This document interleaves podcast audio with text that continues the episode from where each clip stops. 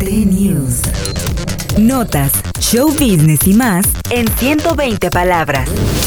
T-News. Yo nací en un día de enero en épocas de chévere. Molotov está de vuelta con No Olvidamos, un tema con el que la banda mexicana vuelve a sus orígenes y realiza una crítica sobre diversos personajes y sucesos que han marcado la historia sociopolítica de México. En la canción, Molotov menciona con su característica voz crítica a los expresidentes mexicanos desde Luis Echeverría hasta López Obrador, pasando por López Portillo, de la Madrid, Salinas de Gortari, Cedillo, Fox y Peña Nieto.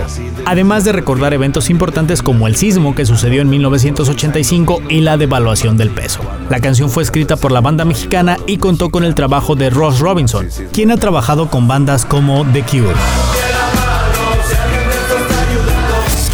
T-News.